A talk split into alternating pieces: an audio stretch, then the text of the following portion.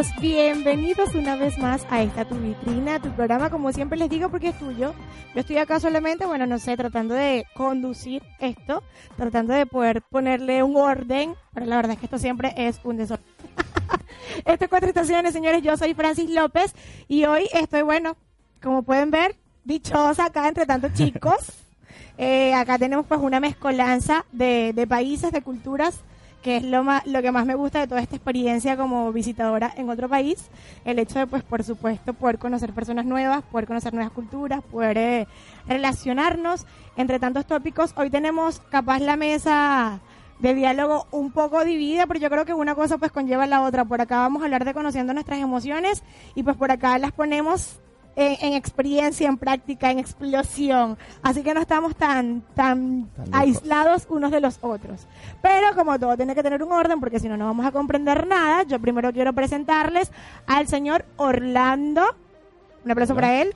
Gracias, gracias, gracias. ¿Cómo están? Ya todo el mundo sabe porque agradecido. yo cada vez que digo un nombre digo, ah, pero espera, tú sabes, afiánzame con la cabeza que ese es tu nombre. Como siempre les digo, es el momento de su vitrina, es para que ustedes, pues por supuesto, puedan sentirse libres, puedan disfrutar y puedan hacer de esto su espacio.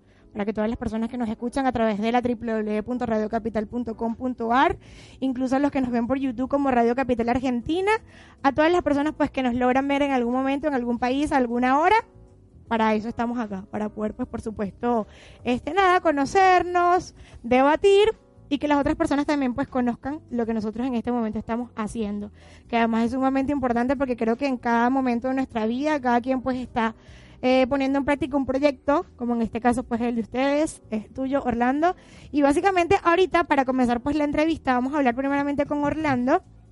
Orlando, preséntate tú mismo, porque eh, yo a veces, di- las personas a veces, pues por supuesto me mandan la nota de prensa y todo aquello, pero ¿quién mejor que tú para, pues por supuesto, poder hablar con propiedad? Yo siempre les pregunto, o sea, yo te invito y tú qué haces acá? ¿Qué viniste a hacer tú por acá?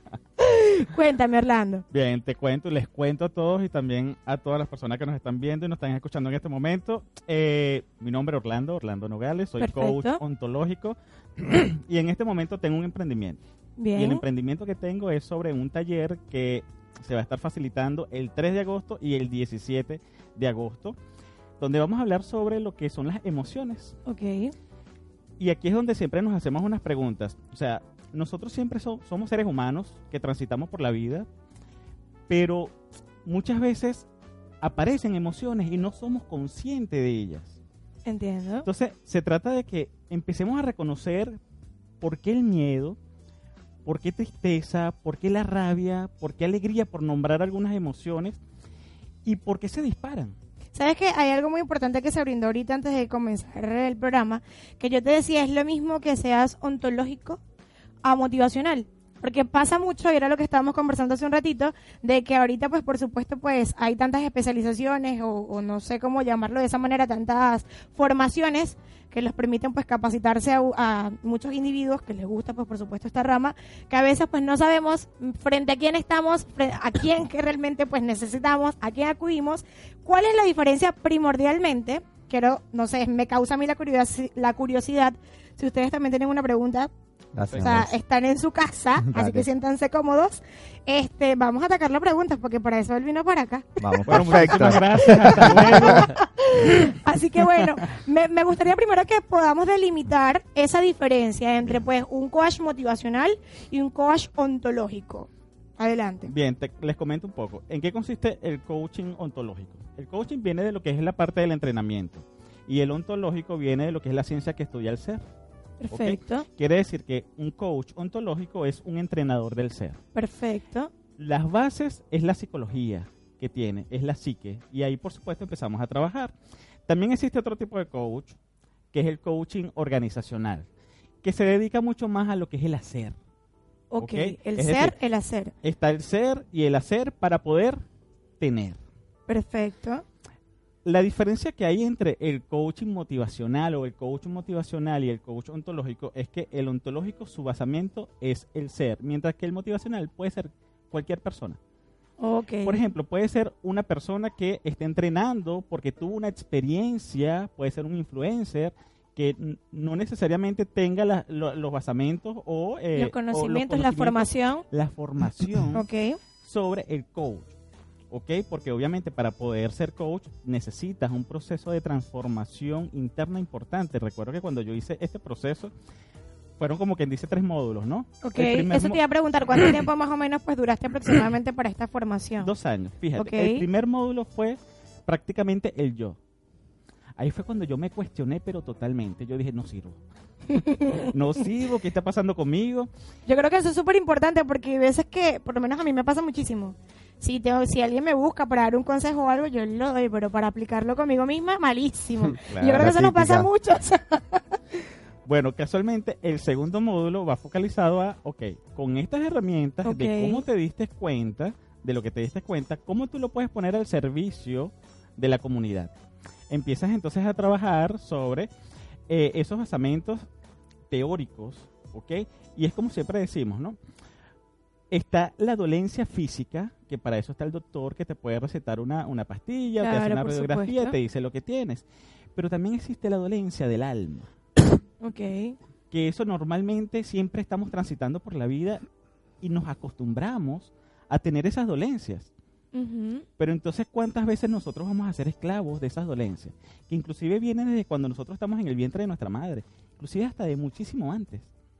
Entiendo. Entonces, precisamente, el coaching ontológico consiste en que nosotros vamos a agarrar y vamos a empezar a trabajar todo lo que son las emociones. Ok. Es hacer una selfie sobre nosotros mismos y empezar a ser el protagonista de nuestra propia película de vida. Nosotros mismos lo vamos a escribir, si vamos a ver, si lo, si lo comparamos con una obra de teatro, lo vamos a escribir, lo vamos a editar, lo vamos a producir, lo vamos a dirigir. Y en eso consiste, en que nosotros podamos ser ese protagonista y empecemos también a hacernos conscientes de quiénes somos y empezar a tomar decisiones.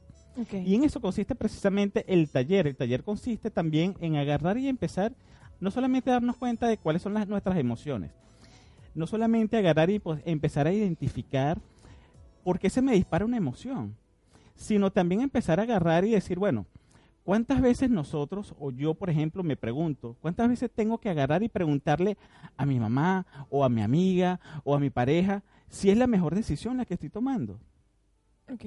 porque siempre ese tema de agarrar y, y buscar la aprobación constante en mi vida. Eso nos pasa mucho. No sé si a ustedes de casualidad les ha pasado. Sí, No sé si esta historia pues le parece cercana, pero yo creo que eso nos pasa mucho. Inclusive cuando creemos que estamos haciendo lo correcto, en la mayoría de los casos pues estamos buscando que alguien certifique La o que aprobación. con la cabeza pues la aprobación, la aceptación de eso que estamos haciendo. Y me imagino que por ahí pues va el rumbo pues de, de esta conferencia. Por lo menos en una de las cosas que mencionas allí en la publicación de la conferencia son las emociones básicas. Sí. ¿A qué tú le llamas emociones básicas? Mira, Porque na- imagínate tú si están sectorizadas. Sí, sí, sí. Me, Así yo estoy perdida. me imagino la película Intensamente. tal que cual, ahí. esas son las emociones básicas. Claro. ¿Cuáles? La de la película Intensamente, Ah, que está ah, basado en... perfecto, bien. Ah, mire, hizo la tarea. bien. Ah. perfecto, coméntanos un poco de eso. En eso consiste, consiste en que empecemos a identificar un poco cuáles son esas emociones básicas, es decir, el miedo, cómo podemos Miedo. nosotros pasar del miedo a la confianza. Y es parte del taller que nosotros queremos también estar impartiendo, ¿no? Hablar un poco también sobre lo que es la tristeza y dónde nosotros sentimos la tristeza. Normalmente cuando decimos, oye, me siento triste, ¿a dónde normalmente nos agarramos? ¿En qué parte del cuerpo sentimos nosotros la tristeza? Les pregunto eso. Y- Yo cuando estoy triste lo siento como acá. Entre Bien. acá y los O hombros. el pecho también, ¿no? acá. Sí. Acá. Pero- En el En pecho. el pecho. Sí. Mm. Es- Fíjate, fíjate entonces, ¿y el miedo dónde lo sentimos? Y el... Cuando tenemos miedo. Yo creo que acá. Mm, Ah, La barriga, claro, los nervios. Cuando la- la- tenemos un examen que Ah. presentar, por ejemplo, o algo, nervios. ¿dónde te Ah, sí, claro, se, se, se refleja pues en se la barriga. refleja? supuesto. Entonces, claro, es poder identificar y tener, claro, esa estructura de coherencia entre lo que es el lenguaje, el cuerpo y la emoción. Perfecto. Entonces tenemos lo que es la tristeza, lo que es el miedo y lo que es la rabia. La rabia normalmente cuando empezamos a identificar la rabia, siempre la rabia va a estar siempre acá en la cabeza. Fíjate que cuando decimos, oye, estás como molesto, estás como molesta, ¿por qué nosotros identificamos eso en la persona? Los rasgos de... Porque resulta que la persona Te está... pones capas un poquito, bueno, por lo menos yo me pongo un poquito roja, siento que todo me quema la cabeza. Tal cual. siento que estoy como muy caliente. Eso mismo. Entonces, es empezar a poder identificar, como bien le dije, ese selfie y empezar a identificar esas emociones. ¿Y por qué las tengo? Tenemos también la alegría, por ejemplo. ok, dijimos que el temor, la rabia, la, La tristeza. tristeza, Sí. la alegría. La alegría, Bien, ok. vamos identificando. El desagrado, Puede ser. por ejemplo, también. Entonces, de esas, en esas emociones básicas que nosotros nos vamos a empezar a basar en este taller. Entiendo. ¿Pero por qué? Porque a partir de esto es que nosotros vamos a empezar a identificar cuáles son los estados de ánimo que nosotros como seres humanos transitamos por la vida. Cuando yo hablo de- del estado de ánimo, existen cuatro estados de ánimo, nada más. Resentimiento, resignación, aceptación y ambición. Resi- resentimiento, resignación, aceptación y ambición. ¿Lo sabían? No. Muy Algo, Pero estamos-. Estamos Por favor, aprendiendo. el Estamos y aprendiendo. no, Estamos tampoco todos- lo sabía. estamos todos el y papel, por eso es que tenemos que repetirlo. Resentimiento, resignación, Ajá. no, ya se me olvidó Aceptación. Ambición. Ambición, Ambición y y aceptación. aceptación. Muy bien. Ayúdenme, por favor. Ok, bueno. RR. 19. Ah, ah, Está bien, está bien. ¿Por qué? Bueno, casualmente el estado de ánimo, y fija- fíjate tú algo, ¿no? Normalmente cuando tú ves a una persona y tú empiezas a sentir esa vibra de esa persona, muchas veces nosotros decimos, oye, esa persona no sé, tiene como algo que posiblemente me gusta o posiblemente no me gusta, es como una nube gris. Ok, un agrado desagrado. Sí, como un agrado desagrado, o oye, esa vibra que tiene esa persona me gusta. Y ese casualmente es el estado de ánimo que por vibración nosotros estamos transmitiéndole al resto de las personas que tenemos a nuestro alrededor. Entiendo. Entonces, por ejemplo, si tú estás en estado de resentimiento, se combinan la rabia, la tristeza y el miedo. Rabia, ¿por qué? Rabia porque no puedes salir de ese estado. Tristeza porque te entristece de alguna u otra forma el hecho de querer salir pero no Y no puedes. es, exacto, y todavía te encuentras allí. Y el miedo es porque no quieres salir porque estás en tu zona de confort. Ok. O porque quisieras y no y, y no te atreves, no tienes el capaz, la, bueno, crees que no tienes la capacidad o, lo- o lo necesario para salir, entonces es como que estás temeroso de lo que te puede esperar y prefieres, por supuesto, pues como es, como quien dicen por ahí, mejor malo conocido que bueno por conocer. Entonces es como que ese miedo de poder reinventarse incluso capaz, ¿no? Inclusive allí es donde también tenemos lo que es el miedo al rechazo.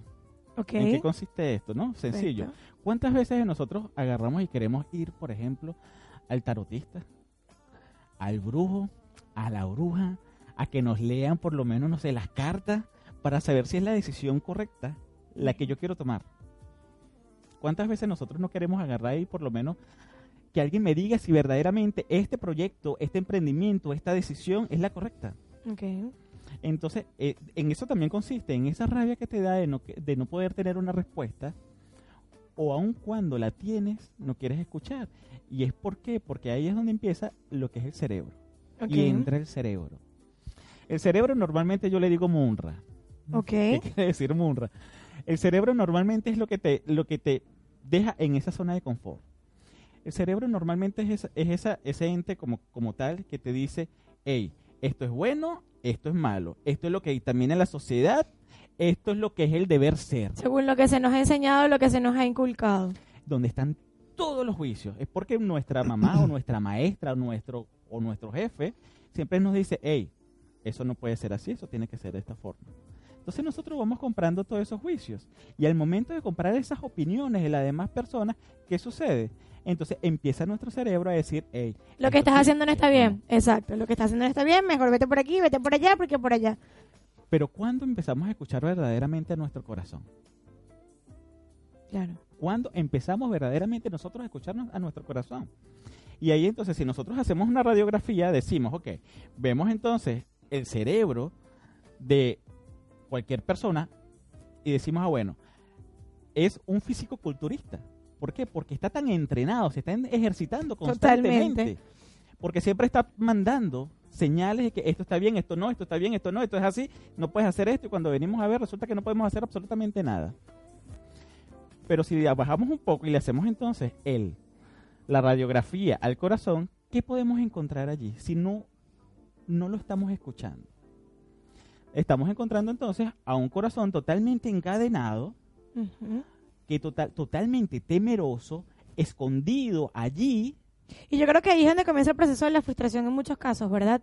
El hecho de querer hacer pues lo que nos gusta o por lo que sentimos pasión, en el caso como lo es el teatro, que realmente yo creo que con esa con esa vena se nace. Eh, así, así por supuesto pues tenemos que formarnos, capacitarnos, entrenarnos, pero yo creo que es algo que nace en nosotros, el hecho de pues poder manifestar el arte de cualquier manera.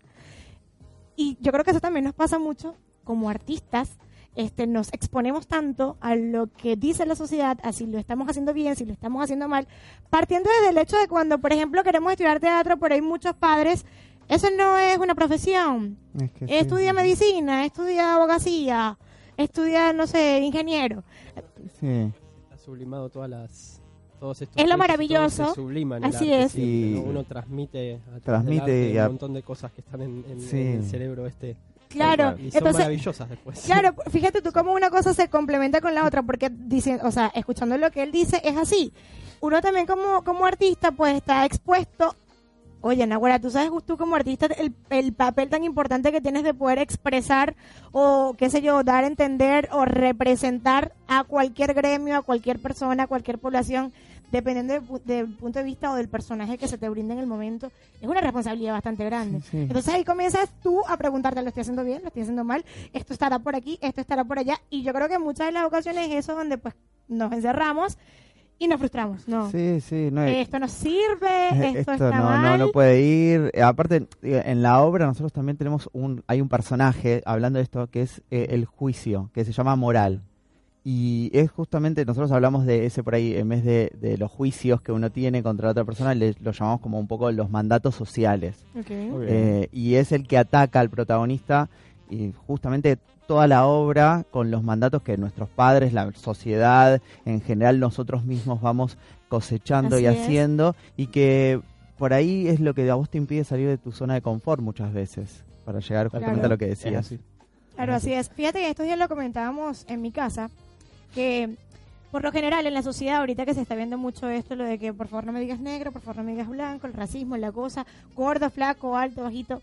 Yo creo que todo forma parte de cómo tú lo absorbas, mucho más de cómo te lo digan, porque es algo que se va, o sea, se te va metiendo, es como cuando te dicen tú no vas a poder hacerlo, tú no vas a poder hacerlo, tú no sirves para eso, tú no sirves para eso. Llega un momento en que te lo terminas creyendo, pero es porque tú le das el poder a Tal eso. cual. En una ocasión yo estaba en la universidad y recuerdo claramente en una clase de informática que le digo a una chica que era morenita, pues era de un color de piel oscuro. Sí. Y yo le digo, negrita, pero por cariño. O sea, nosotros los venezolanos somos como muy pasados, por así decirlo, muy abusadores. Saltamos todos los prototipos. Mi negra bella, por ejemplo. Exacto. Y yo le digo, negrita, por favor, ¿me puedes pasar eso? Y ella me ve y me dice, ¿cómo me dijiste? Claro, yo enseguida me pegó contra la pared. Y yo le digo, negrita. Bueno, Lo cierto es que ella me dice, te voy a hacer por favor que no me digas más así. Y yo se lo estaba diciendo con cariño. Claro. O sea, mi, mi mamá es negra.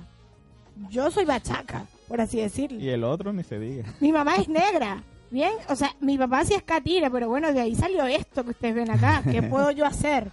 Pero jamás se lo dije con una... Entonces, pero fíjate tú cómo está tan viciada la sociedad de que eres negra y te afecta que te digan negra. Es como cuando tampoco nos aceptamos. Por ejemplo, yo ahorita, a diferencia de hace un año atrás, cualquier persona que me conozco, que se meta en mis redes sociales, va a ver que tengo 12 kilos de más. Hace un año atrás me decían flaquita. ¿Qué pasa, mi flaca? ¿Cómo estás? Y si ahora me dicen, hola gordita, ¿cómo estás? ¿Por qué me va a molestar? No, por ahí eh, puede llegar a molestar porque justamente las personas que no se lo dicen con la intención que vos se lo decías, eh, esa persona puede venir cargada Exacto. de, lo que de la, la sociedad, sociedad. está acostumbrado a verlo. Pero la verdad es que esa es tu realidad. Claro. Porque Claro. mi realidad es que yo tengo 12 kilos de más. ¿Verdad que sí? Entonces yo creo que, no sé, pienso yo, es mi pensar. Yo creo que también forma parte de una aceptación. O sea, porque yo sé que yo tengo 12 kilos de más y no puedo pretender verme como antes me veía. Pero ya ahí, si yo de verdad estoy molesta porque tengo 12 kilos de más, yo tengo que parar el pico, yo tengo que, no sé, tengo que dejar de comer tanto. Si a mí me molesta, si no, pues por, yo eso tengo es que aceptarlo. por eso es que digo, ¿en qué momento vamos a ser el protagonista de nuestra propia película de vida? Exacto. Normalmente siempre estamos, somos los actores o las actrices de reparto de la película de otros. De donde deberíamos ser protagonistas, capaz. Y Hay una frase que siempre dice que somos a través de la mirada de los otros. Y eh, bueno, Así es. precisamente uno de los tips que también vamos a dar dentro de lo que es el taller habla sobre eso, sobre que nadie te está mirando. O sea, y si nadie te está mirando, trabaja, haz lo que tú quieras sin importar el que dirán. Sí, solo si re- lo haces bajo el respeto, ¿ok? No solamente tuyo, sino también de otras personas, pero hazlo con el suficiente criterio. Y también vamos a hablar sobre lo que es la parte de hackea tu mente. Ok. Y eso también tiene mucho que ver con esto, ¿no? ¿Sabes quién es la escritora? No sé si ustedes capaz la conocen, sé que es venezolana, pero bueno, ella está en vía de internos- internacionalización. Laura Chimaras. No. no. Bueno, no sé, a mí particularmente Yo me sí gusta mucho. conozco. Claro, lo que pasa es que de pronto porque por acá está como dividida la cosa, somos venezolanas, pero bueno, todos estamos juntitos. Pero la verdad es que Somos ella, seres humanos. claro que sí, ella es venezolana en este caso, pero está trabajando para el universo. Obvio. Bien, porque pues escribe para el universo y la verdad es que ella vino hace unos meses acá a Argentina, por cierto, se llenó esa conferencia y ella hablaba sobre eso, sobre el hackear la mente. Porque es como que darle un botón de reiniciar. Obvio. Totalmente, estamos tan viciados, porque yo creo que esa es la una de las palabras que más define la sociedad actualmente, que es tanto así que de pronto, por ejemplo, ay, no sé, bueno, me, me, me robaron ahí en la Plaza Congreso, un ejemplo. Bueno, ¿y qué hacías tú con el teléfono afuera? Ya va. O sea, tú estás justificando la acción de esa persona cuando se supone que eso no, no está bien. Estamos tan viciados como sociedad de que ya, ah, no, ya eso debería ser costumbre. O sea, Sí, ya tú sí. tendrías que tener como prototipo el hecho de no sacar el teléfono en la Plaza Congreso. Si es Para mi nada. teléfono y es un espacio público, porque yo me tengo que limitar. No. Entonces, ya ahí comienza como el, el proceso de justificar lo que para la sociedad ya está. Es un ejemplo como muy tonto. Sí, sí, no, es que Bien, somos... pero así sucede. Es que creo que somos un, una, por lo menos una generación, un momento social, principalmente en, en- en varios países, ¿no? Hablo en Argentina de un momento de transición, de, de mental, emocional, físico en general, con todo. Me parece que estamos en un momento de transición muy importante, de sacar esos chips antiguos de otras generaciones eh, y transformarlos en algo positivo para las que vienen. No solamente para las que vienen, para nosotros mismos también. Yo creo que lo mejor bueno. de eso es poder ser tú, ¿no? Poder ser Sí. transparente contigo mismo, porque es lo que, por supuesto, va a permitir que este campo de batalla y de opiniones, pues, pueda abrirse. Porque si seguimos siendo, pues, la sombra de lo que nos dicen que tenemos que ser o lo que nosotros creemos que, debes, que debemos ser, nunca terminamos siendo lo que nosotros mismos somos, ¿no? Bueno, lo que dices, somos luces y sombras. Ok. Cuando hablamos de luces es todo aquello que nosotros conocemos, pero también hay cosas que nosotros le denominamos sombras, que son esos, esos secretos. Esas cosas que nosotros tenemos muy ocultas, que sabemos que somos, pero no queremos mostrarlo. No queremos, no queremos vernos vulnerados. Y nosotros tenemos que aceptar también esas sombras. Normalmente siempre queremos exhibir las luces. Ah, mira, así soy yo, estas son todas mis fortalezas, yo soy hermoso, yo soy ¿Y bello. las debilidades dónde? ¿Y dónde está? Y si tú le haces una pregunta a, las per- a una persona, mira, ¿cuáles son tus fortalezas? Mira, yo soy así, así, yo soy bueno, yo soy esto, todo lo demás. Ok, háblame por lo menos de unas tres oportunidades de mejora. Bueno, no sé. Entonces te transforman la fortaleza como que si fuese en una debilidad. Entonces, bueno, soy perfeccionista. No, ya va.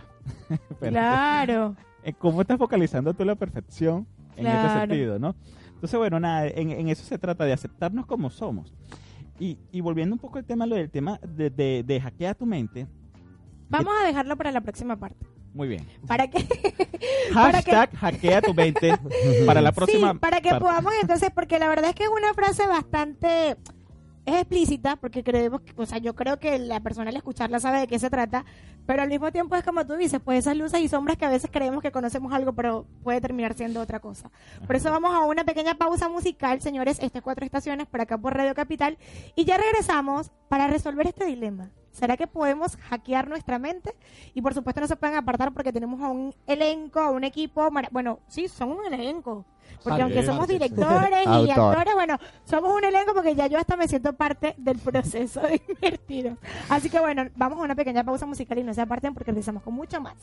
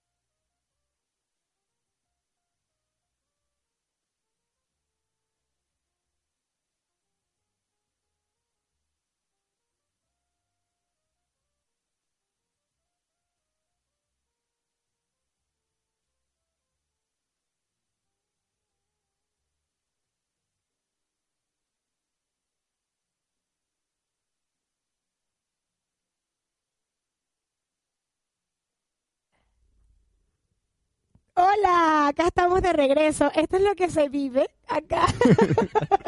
Esto es lo que se vive acá cuando ustedes están escuchando un poquito de música, buscando una tacita de té. Lo que hacen pues en este break o sencillamente pues escribirle a alguien rapidito para continuar acá viendo cuatro estaciones. Nada, aquí continuamos hablando, conociéndonos, eh, conversando. Entonces cuando vamos a hablar acá con ustedes ya sabemos todo lo que vamos a decir. no, mentira, parece mentira porque tú a veces la preparas y igual sale otra cosa. Es verdad, Tal sí. Así que bueno, esta es la vida de forma espontánea, de forma orgánica. Así es la vida, tal cual como una obra de teatro sin ensayo. ¿Ustedes se imaginan eso? Improvisaciones, improvisaciones. A veces salen buenas. Claro, claro que sí, claro que sí. Hay muchas, hay muchas cosas porque la organización es importante, pero hay muchas cosas que hay veces que vale más hacerlas sin organizarlas. Bueno, no sé, eso soy yo aquí, tú sabes. Está muy bien. Muy bien, muy bien. Bueno, dejamos una interrogante al aire. Eh, particularmente cuando yo escuché esta frase, a mí me causó mucho ruido. Eh, porque, bueno, nada, ¿cómo, ¿cómo podemos hackear nuestra mente? Ya va. ¿Tú crees, ¿tú crees que podemos hacerlo? Yo conozco mi mente, creo que la conozco. Me retracto. ¿eh? Confesiones. Comenzamos. Creo que conozco un poquito mi Confesiones. mente y no la podría hackear nunca. Dame la fórmula. Puedes venir al taller. Porque me gana siempre. Válido la publicidad, señores. Si usted quiere hackear su mente, El chivo. por la favor, fórmula. siga este taller. Ven al taller y ahí Es te muy damos la solución. a veces. ¿eh? ¿Puedes hackear tu mente? ¿Sabes cómo hacerlo? Y ¿Tienes idea? No, yo creo que se puede ahora. Creo que me faltan las herramientas. A mí, a mí también se me, se me viene el interrogante de, ¿será sano? Creo que el total no. El total no. Comienza no. el debate. A mí me parece que el total de hackear, o sea, hackear lo imagino a cero, borrar y, y cero no. ¿Te imaginas eso? Hackear de fábrica. Claro, es chao, ¿Tú te imaginas eso? ¿Cómo será que el día, al día siguiente te despiertes y no, no me acuerdo de nada? ¿Quién eres tú? Claro. Una película, una No, no, película. ¿Quién Ya te estoy yo? haciendo- Una película. Te hago otra obra, te hago otra Sí, yo te iba a decir eso. Cuéntame, Orlando, ¿por qué nos pusiste acá, tú sabes, a dudar? Nos estamos peleando ya. ¿Cómo Bueno, hacemos? pero- No, no, no, estamos debatiendo, nada de pelea, aquí no hay violencia, señores. Ok, bien. Fíjense algo. Sí podemos hackear la mente. ¿Pero de qué forma? Con herramientas, como bien dices tú. Ahora bien, cuando estamos hablando de hackear la mente, vamos a imaginarnos la figura de una persona que hackea. Ok. ¿Ok? Esa persona, ¿qué tiene que hacer para poder meterse en un sistema y empezar a modificarlo? Primero tiene que conocer cómo, tra- cómo trabaja, cómo funciona, cómo son los flujos de ese sistema como tal. Una vez que hace eso, empieza a decir, ah, bueno, quiero hacer un cambio acá, un cambio acá y un cambio acá. No necesariamente es que vamos a agarrar y vamos a hacer el cambio. Ah, ya podemos respirar. Motivo por el cual si quieres hacerlo, no es que al día siguiente te vas a olvidar de tu mamá, de tu esposa, de esposo, de tus hijos. No, no, no. Aunque hay Eso mucho no va por a ahí que capaz le conviene. Bueno, bueno, depende como también lo quieras hacer, pues. Ok, continúa. Ok, ¿qué es lo que sucede entonces con hackear la mente? Hackear la mente en este caso, si lo llevamos entonces, si lo traemos entonces un poco a lo que es la parte del ser, es que la persona tiene que empezar a identificar cuáles son esas emociones. Y le voy a explicar un poco en qué consiste la mente, cómo es la mente. La mente está lo que es la parte consciente y la parte subconsciente. La parte consciente como tal, nosotros aquí empezamos nosotros a recibir todos esos mensajes. Empezamos a decir, ah, bueno, mira, esto me gusta, esto me da miedo, esto me da tristeza, esto me da alegría. Y esos mensajes que están acá se transmiten al subconsciente y empiezan como que a almacenarse. Entonces, ah, bueno, mira, cada vez que suceda algo similar a esto, le va a dar vas a reaccionar miedo, de esta manera. eh, Muy bien, muy bien. Muy bien, muy bien. Muy bien, muy También lo pensaron igual, ¿verdad? Sí, Exactamente. Muy bien. todos estamos conectados, Orlando, por favor. Obvio, no lo somos dudes. todos uno. Por supuesto que sí. Bueno, empiezas a, tu- a automáticamente a reaccionar de una manera. Entonces, cada vez que se cada vez que se repite esas situaciones, se van como quien dice almacenando en el subconsciente. Fíjate, fíjese algo. Muchas veces decimos, oye, yo no sé por qué hice esto. Yo no sé por qué reaccioné de esta forma. Porque muchas veces son cosas que nosotros, de alguna forma, nos hemos olvidado pero que nuestro inconsciente se encargó de notificárselo, de informárselo al, luz- al subconsciente y está allí y que por, e- cuando vuelve a suceder algo similar o igual nos va a disparar esa emoción. La rabia, el miedo, la tristeza, cualquier cosa, cual- por nombrar algunas. Cuando esas emociones o cuando esas situaciones se repiten, automáticamente, ¿qué hace el subconsciente? Dice, ah, ok, esto es importante para esta persona. Motivo por el cual se empiezan a crear como especie de programas, vamos a llamarlo de esa forma, de programas que empiezan a correr constantemente en nuestro subconsciente, en nuestro cerebro. Ok. Y eso que está allí automáticamente siempre va a generar, ok, cada vez que suceda esto, tienes que hacer esto. Cuando suceda esto, tienes que hacer esto. ¿Y para qué? Para protegernos. ok. Por eso que siempre hablamos de que el cerebro siempre nos está protegiendo. Si ocurre algo, ok, te da miedo, ok, lo que tienes que hacer es agarrar y protegerte con esta barrera Perfecto. para no verte vulnerado. En este momento, ¿qué es lo que nosotros tenemos que empezar a hacer? Empezar a darnos cuenta y empezar a repensar, darnos cuenta de cuáles son, cuál es el origen verdaderamente de esas emociones. No es nada más agarrar y decir, ok, mira, tengo miedo. No, ya va. ¿Por qué tengo miedo? Ok. es hacernos esas preguntas. ¿Verdaderamente nos los hemos hecho esa pregunta? ¿Nos hemos preguntado en algún momento por qué me está dando miedo esto? Oye, ya va, ¿ustedes se han preguntado alguna vez eso? Y puede ser. Eh, Puede ser, No sí. tantas veces, ¿eh? Yo creo que No. no, yo creo que lo sientes y ya. Sí, No, sí, ¿no? sí. sí, es como Capaz, que capaz, como él no, dice, no está pues... ese eh, trabajo de análisis, Exacto. está el- la espontaneidad de que, bueno, pasa. o el, o el modelo automático. Claro, es el ¿no? conocerse un poco. Sí, El bueno, es empezar que a conocerse. fíjate algo. Yo todos los días practico lo que es, la par- es- esa parte de hackear mi mente, ¿no? ¿Y cómo lo hago? Un tip súper importante. ¿Será que se los digo o no se los digo? Mm. Vamos a decírselo, vamos Yo a darle la premisa. No, fíjate. ok. El tips. Ta, ta, ta, ta. Mañana normalmente lo hago. En la mañana cuando me levanto, un minuto aplico. Y en la noche cuando me acuesto, un minuto rápidamente. Para no volvernos locos, solamente un minuto, señores, por favor. No vayan a demorar accesible. la mitad Eso de la mañana. 0.00000.1% de nuestro tiempo. ¿no? Así es. Cuando yo me despierto, yo inmediatamente empiezo a identificar en qué estado de ánimo me encuentro, en qué emoción se encuentra mi cuerpo en ese momento. Y yo empiezo a decir, ok, ¿qué tengo? Siento algo en el pecho, siento algo en el estómago. o no siento- Identificas. identifico. Ok, si, ah, ok, si identifico, por ejemplo, que tengo, por ejemplo, miedo, empiezo a, ¿A qué se debe? ¿a qué se debe el miedo? Y empezar a preguntar. Recuerden algo, el coaching es el arte de hacer preguntas. Así de simple. Y es autococharnos. Y empezar a hacernos esa, esa autopregunta y decir, ¿por qué tengo miedo? ¿A qué se debe? Ah, bueno, pero tengo miedo porque tengo miedo. No, no, ya va. Empezar a ver qué sucede. Para poder pues identificar. ¿Por qué tengo tristeza? Igual cuando te acuestas, porque tú tienes un, un acumulado de emociones que sucedieron durante el día y a partir de eso también te acuestas con una emoción. Nosotros siempre tenemos una emoción, señores. Siempre. Ok. Siempre. ¿Ok? Y eso se convierte en un estado de ánimo. Entonces, evidentemente, al nosotros hacerlo así, nosotros tenemos que empezar a practicar esa pregunta. Es irnos al origen de la emoción. ¿Qué es lo que realmente está sucediendo con esa emoción? Entonces, en un minuto nos preguntamos qué estamos sintiendo y por qué lo estamos sintiendo. ¿Vamos bien? Sí, es así. Y una vez que logramos saber por qué lo estamos sintiendo. Te hago una pregunta. No, no, no, este- no, no, no, va. no. ¿Quiere que le haga una pregunta? No, no, no. le no, voy a digan hacer la no. pregunta. Vamos a hacerle la pregunta. Vamos a hacerle la Digan pregunta. que no, aquí la que Sí, no, pregunta soy ya, yo. mira, ya Eh, escribieron por ahí. Mira, ahí Córtalo, dice, mira, dice ya abajo que hagamos todas las preguntas. Córtalo, Fernando. Ok, listo. ¿En qué emoción te encuentras en este momento? Ahorita. Sí. A ver, toma una respiración profunda.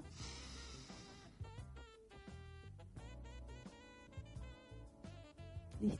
Bien. Expectante. Ok. ¿Dónde la sientes? ¿En qué parte del cuerpo la sientes? En mi corazón. En mi pecho. En tu pecho. Bueno, en mi corazón, súper romántica. Muy bien. Así que la a sonar. Comienzan los efectos especiales de la obra, que Ok. nosotros estamos escribiendo una obra. Mira, estamos dirigiendo todo. Siguiente pregunta. Ujú. ¿Por qué crees No, tú- pero hazle la pregunta a otro No, no, también. vamos a trabajar. analizando la Vamos a nerviosa. trabajar No, ahora esa voz. Después nos vamos Me con pongo ella. nerviosa. Mira a ellos, hazla a ellas. No, no, no, no. Ok. Pareja- Ok, Vamos a ponerle seriedad a esto. bien. Ajá. ¿Por qué consideras tú o qué crees tú que te estás, estás en ese, en esa, con esa emoción? A ver, porque estoy mm, ansiosa de que algo suceda. Puede ser. Esa puede ser la Muy respuesta. bien. ¿Y qué esperas que suceda. No, no te lo puedo decir por acá porque es un secreto. Muy bien. Pero se están dando cuenta ustedes Que todo tiene un porqué, ¿Y una acá? razón, una justificación. de cómo es como aplicar la mayéutica, ¿no? Tú empiezas a hacer preguntas y después otra pregunta sobre esa y hasta que llegas al final. Y en eso consiste. Empezarte a hacer preguntas y cuestionarte del por qué estás sintiendo Yo eso. creo que eso también nos permite conocernos un poco más, ¿no? Irnos descubriendo. Porque hay Hackear tu veces... ¡Ajá! ¡Lo logré! ¡Bien! ¡Aplauso! Muy bien. ¡Bien! Muchísimas gracias, Orlando. Gracias a ti. Chicos, ¿qué tal les ha parecido esto? Muy bien, La verdad muy que muy bien. muy bien, muy interesante. Muy interesante. Es como, no sé, de verdad, de verdad, uno se siente como hackeada. Yo sentí que él violó mi intimidad. No sé si queríamos saber No le- tanto. bueno, pero te pedí permiso, te pedí permiso. O, o yo, no, no tú. Yo creo que se siente como que tú mismo estás violando barreras propias Obvio. Sí. que tú mismo te creas, ¿no? Es como Tal algo, cual. es como algo bastante extraño, pero se siente bien. Es rico. Así que tienen que hacerlo ustedes también. Bien, lo vamos a hacer ahorita para que podamos hablar. Vamos a hacer Pero ejercicio. practíquenlo. Y dedicar después un lo minuto, comentan. Dos minutos, uno al... Ajá, uno. Ah, yo pensé que eran dos y dos. Ya yo te iba a decir, tienes No, no. bastante que preguntar. No, sí, por Bueno. eso una hora le dedico, te digo. Se te va el día. Se te va el día. Todo el día. Ahora bien, vamos a entrar en materia. bueno, vamos a pasar a otra materia. Otra O materia. sea que mi- lo mío no fue materia. No, pero lo tuyo fue más práctico. Ah, muy bien, muy bien. No, claro que sí. Claro Todo, que todo. sí. Claro que sí. Todo es importante, además todo suma. Yo creo que ustedes Sí. también se van a ir de acá pensando muchas cosas. Obvio. Además que todo esto forma parte de un complot, ¿no? Al momento de uno dirigir, de Está actuar, todo relacionado. escribir. Las emociones se pues, ponen cuando uno las escribe. Uno muchas veces trabaja con la eh, actualmente con la memoria emotiva. Así Y es. a veces, no sé, tiene que hacer mano de, de todas estas situaciones y estas emociones que quedan ahí guardaditas para aflorar, a- digamos, que salgan a flor de piel en Claro, un claro, personaje. Y claro a que veces sí. Es contraproducente, a veces no, depende del actor, depende cómo Ese- lleve yo la técnica, no un- es fácil de hacer. El arte. recuerdo de eso. Una vez me tocó hacer un personaje de una de una chica que fue violada y fue para mí fue muy fuerte. O sea, Oh. lograr entrar allí Y poder salir, me costó muchísimo. Salir aún más, por eso. debo confesar. Claro. Y tampoco nos podemos pues enajenar y estar todo el tiempo allí, ¿verdad? Porque tampoco es sano. Pero es esa, es, No, esa bueno es saber exploración. desenrolar a tiempo. Y eso se va construyendo, pues por supuesto, en la formación, porque Sí. mediante ese proceso que tú te vas dando cuenta, bueno, en este momento pues ya sé que ya puedo salir, puedo, o sea, poder manejarte para que no se vuelva, como tú dijiste, contraproducente. Es pues, que el arte tiene las emociones a flor de piel en todo, desde el que lo escribe, la música, el que lo actúa. eh, el arte trabaja las emociones. Así es, y, así es. y uno se pone en, en el estado en que uno lo quiere transmitir o el actor en el cual lo quiere transmitir para el espectador en general. Yo creo con- que el arte es prácticamente una emoción. Es más, yo creo que sin emoción pues no existiría No, arte. no. A ver, por este lado tenemos, vamos a aplaudir, te toca aplaudir solo.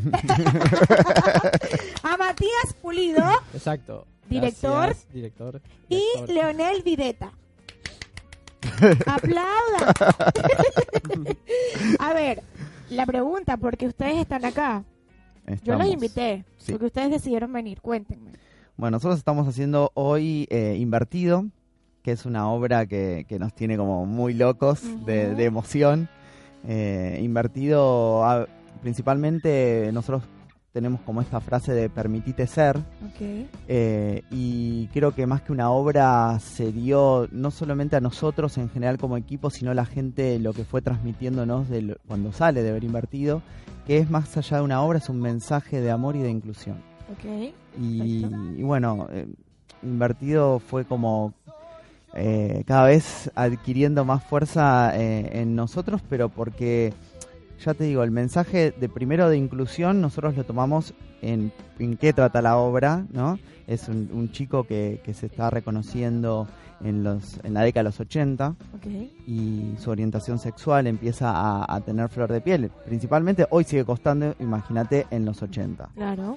Eh, por eso dijimos antes, eh, estaba también, más allá que interactúa con diferentes eh, personajes, eh, está la voz de la sociedad, esto que decíamos, los juicios, los valores, eh, que es la moral, que lo va atacando o lo va llevando al lugar donde piensa que es mejor socialmente y para ella, ¿no?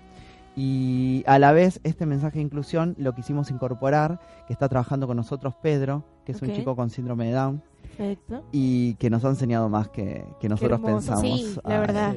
Aprendimos. En mi familia yo tengo una de- bendición también, una sobrinita, y creo que es un aprendizaje constante. Ella ahorita está en Venezuela, por supuesto, pero sé que es un aprendizaje constante para toda la familia. sí. Sí. Para toda la familia.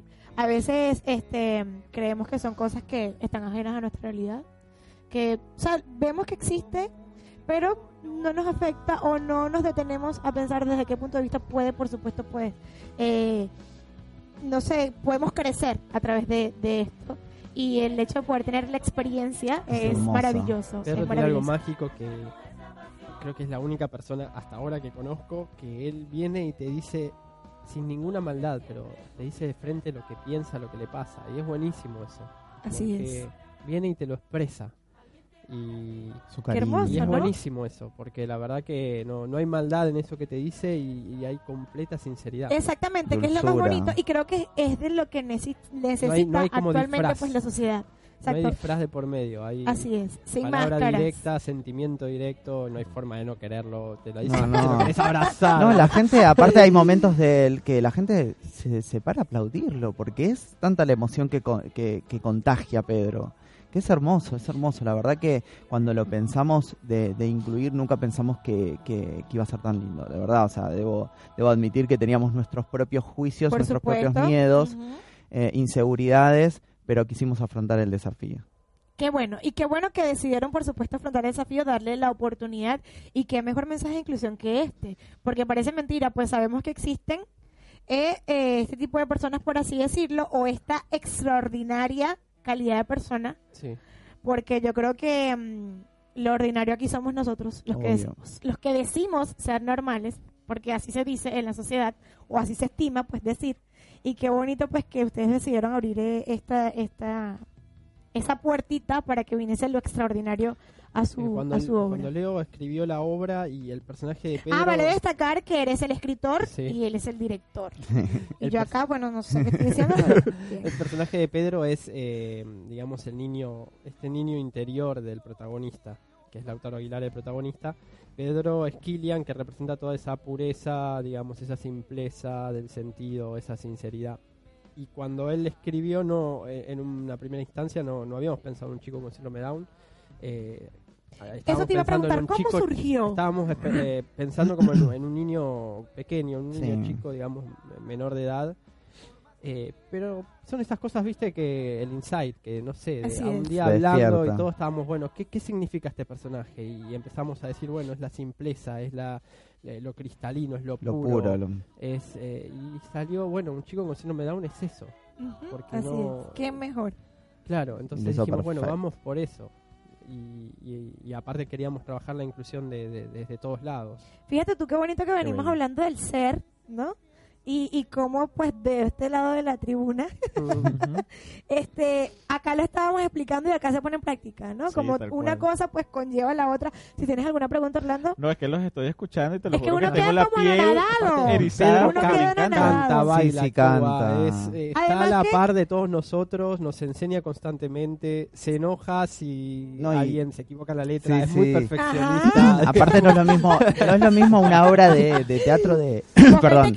Mosquete quita el personaje. sí, Sí, a sí, veces- Porque sí. tú tuviese un poquito de miedo. No, y aparte, una comedia, esto es una comedia musical. Perfecto. Y no es lo mismo, o sea, sin desmerecer ningún lado, pero no es lo mismo la comedia musical donde tiene que actuar, bailar, cantar. Claro. Digo, eh, están todas las disciplinas. Entonces está bueno. eh, eh, no hemos visto muchas eh, comedias musicales donde trabajen chicos con síndrome de Down. Entonces eh, creo que formó un equipo, los chicos también, nos, nos unimos mucho. Fue un trabajo muy profundo de todos, ¿eh? Porque ten- todos los personajes tienen una profundidad eh, y una simpleza a la vez compleja. Y donde dice muchos de los textos, donde dice que las diferencias son justamente los puntos de encuentro. Entonces, eh, es, eso fortalece mucho más el mensaje que nosotros queremos contar y que quisimos contar. Y, y primero el trabajo también de, de todos. Digo, me gustaría nombrarlos después, si me dejas un poquito Claro, a por todos. supuesto que sí, este tiempo Eh, es tuyo. Bueno, no, Yo no. primero quiero que vayamos por orden. Sí. ¿En qué momento de tu vida, como escritor y después vamos para allá, en qué momento de tu vida te encontrabas cuando decidiste escribir esta extraordinaria obra maestra. no, no. Más que nada era una liberación mía. O sea, un poco con el tema del, de... Hice algún ¿Fue cursito de coaching espejo? ontológico. eh, y también, eh, sí, eh, tenía mucho de mí. ¿Un eh, sí, sí, el personaje.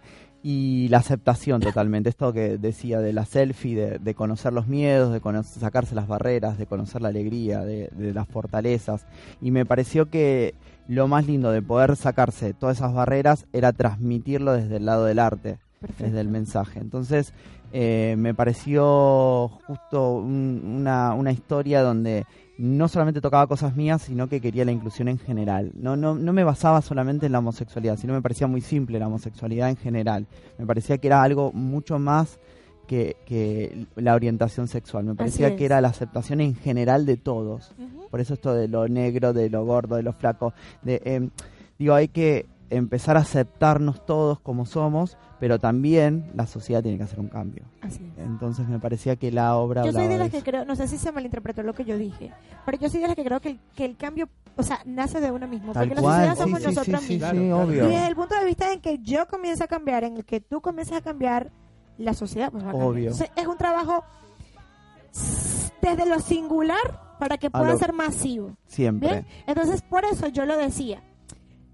Por, o sea, mucho más allá de las personas que lo hacen de forma despectiva, es también lo que tú crees que Obvio. tú eres. Porque si a mí me dicen, a ver, tú eres una persona mala, y yo considero que no- eso a mí no me va a perjudicar. Y por lo tanto, eso no va a formar un estereotipo en la sociedad.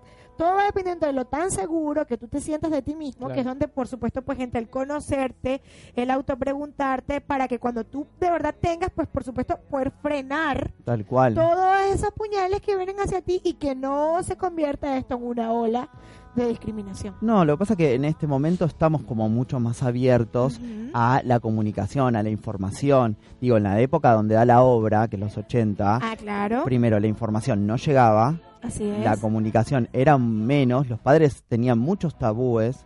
Entonces, hoy por hoy nosotros con esta mentalidad y, es- y desde hoy nos resulta un poquito más fácil.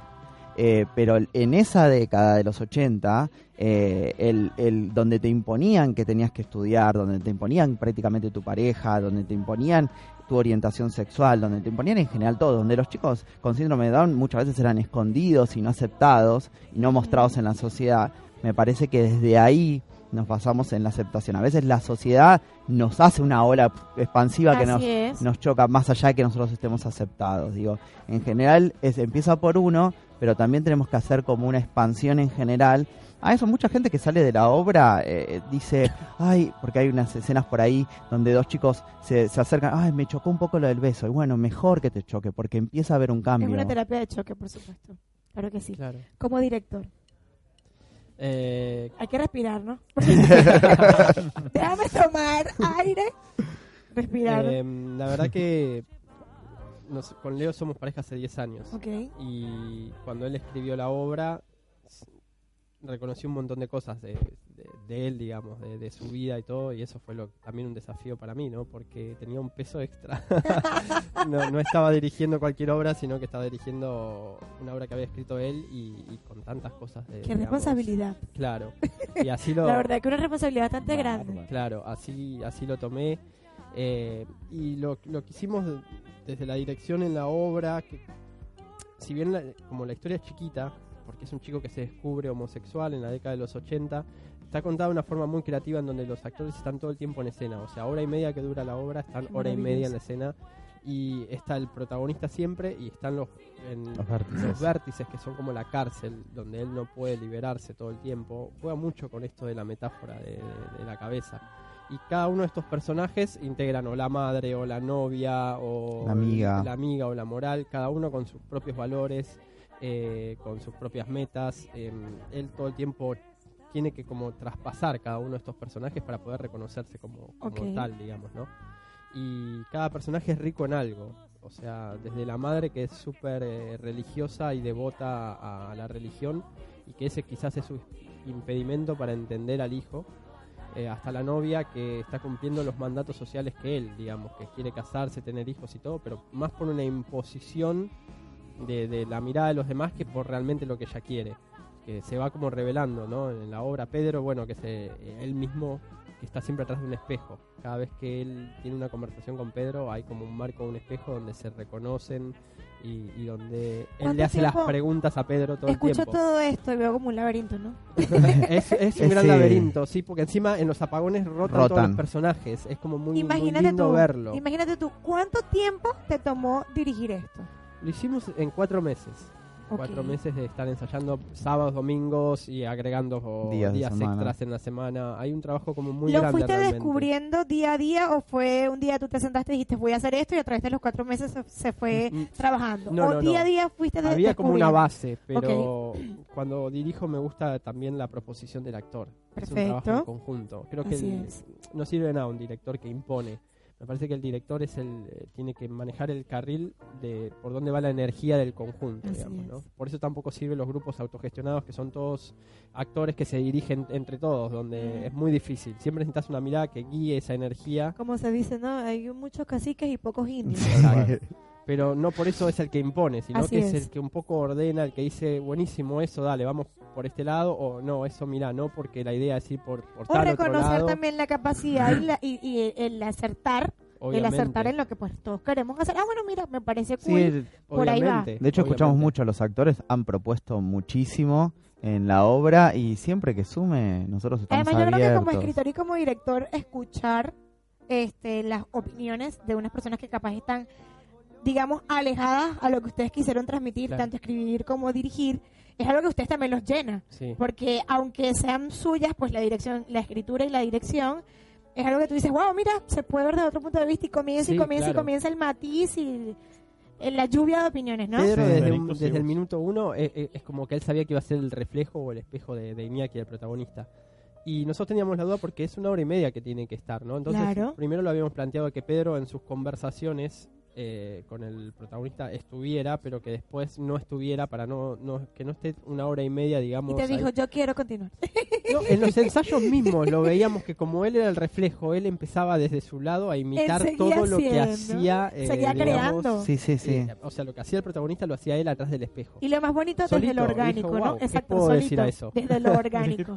Sí, Es sí, como- sí. De hecho, nosotros eh, también mucho invertido se fue para casa, ¿no? Porque trabajamos, eran las horas horas y después seguíamos Claro, nosotros. por supuesto. Porque era un poco actor, director, director, actor, porque nos ayudábamos los dos en, en las dos partes. Y nos íbamos hablando, hablando, hablando, y muchas veces nos decíamos, bueno, este ensayo fue así, entonces genial, porque quedamos y, y- y cambiábamos muchas cosas que por ahí veníamos, que, que queríamos así. Porque un ensayo también te cambia, Así porque es. los chicos también proponen. Entonces, cuando se empieza a proponer de todos lados y todo el equipo está interactuando, es como donde se todos los engranajes quedan mejor. Así es. Los actores, ¿cómo Sí. fue ese proceso? Hicimos una audición. Una audición. Tienen, tienen un grupo, por así decirlo, pues de teatro constituido donde ya ustedes más o menos tenían eh, visionados qué persona pues funcionaba para tal personaje o fue Sí, algo que Sí, se tenemos actores, porque hicimos otras eh, otras obras. ok, Pero decidimos, si bien hubo algunas cuestiones que teníamos algunos ya vistos y demás, eh, son todos nuevos. No los conocíamos a ninguno. Y... Qué bonito. Claro, hicimos un- una audición. ¿dónde estaba yo? ¿Por qué? ¿Por qué no viniste? Hicimos una audición muy linda de, de- Camila. de- de- así con las tres disciplinas, canto, baile y actuación, en donde bueno, Lucero. tenían que eh, fue muy linda porque entre todos los chicos el clima fue muy ameno, no, no estaba este nerviosismo ni nada, como que quisimos que sea todo muy ameno, muy calmo, porque siempre la instancia de audición, viste, te, te pone como los Así nervios. es. Así es. ¿Será que va a quedar? ¿Será que lo voy a hacer bien? Me confundí. claro. Pero no, eh, y aparte íbamos viendo, nosotros además de, de- de buscar chicos talentosos, buscamos mejores personas.